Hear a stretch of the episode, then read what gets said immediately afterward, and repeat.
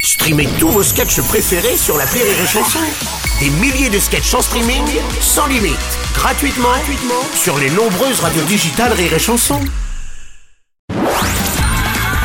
La drôle de minute, la drôle de minute de Karine Dubernet sur Rire et Et Chanson. on retrouve la drôle de minute de Karine Dubernet. Bonjour ma chère Karine. Bonjour Bruno, Euh, bonjour à Salut. tous, bonjour. Alors ça y est, Emmanuel Macron est enfin rentré du Proche-Orient. Oui. Oh, ouf. Alors c'est pas qu'il m'avait manqué, hein, mais c'est-à-dire que les gens là-bas souffrent suffisamment comme ça. Oh, Voilà.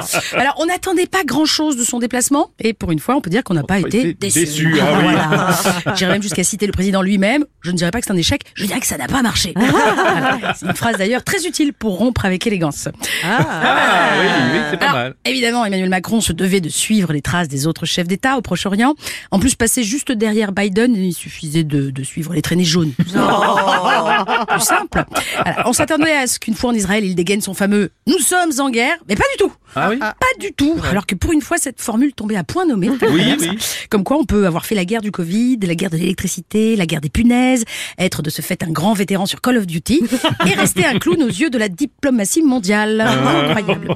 Voilà, sinon, il était content. hein, il a vu Bibi en Israël, euh, Abbas en Cisjordanie, que des chanteurs qu'il aime. Et puis, il se faisait une joie d'aller voir Sissi en Égypte. Voilà. Mais euh, il s'attendait pas à ce qu'il fasse si chaud en Bavière.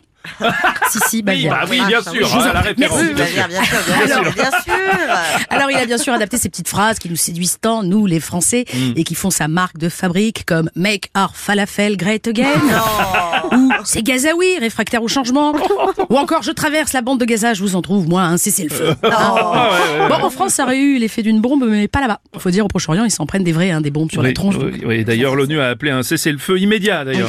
Ah, Putain.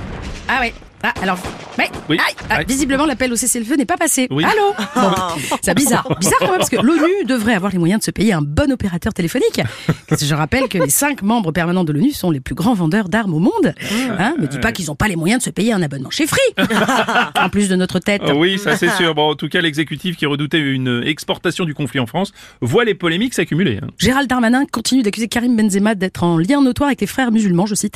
Une sénatrice propose même de le déchoir de sa nationalité française et de lui retirer son ballon d'or.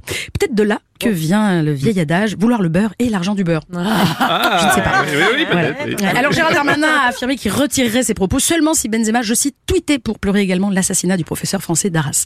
Voilà. Alors qu'est-ce qui nous étonne dans cette affaire Alors b- pas que Gérald fasse du chantage, non, on a l'habitude. En plus, Karim, il cherche pas un logement, il risque rien. il s'en fout.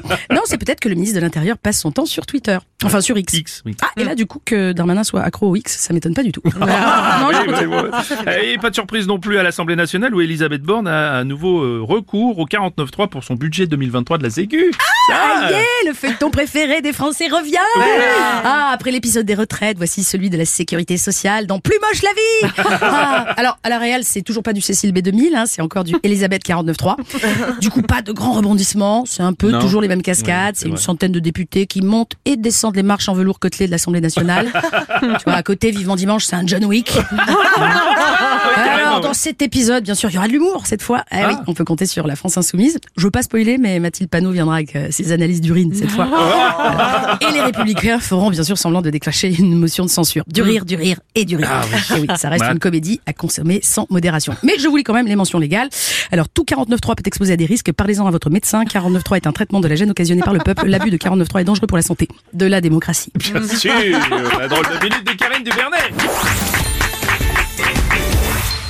Rire et chanson.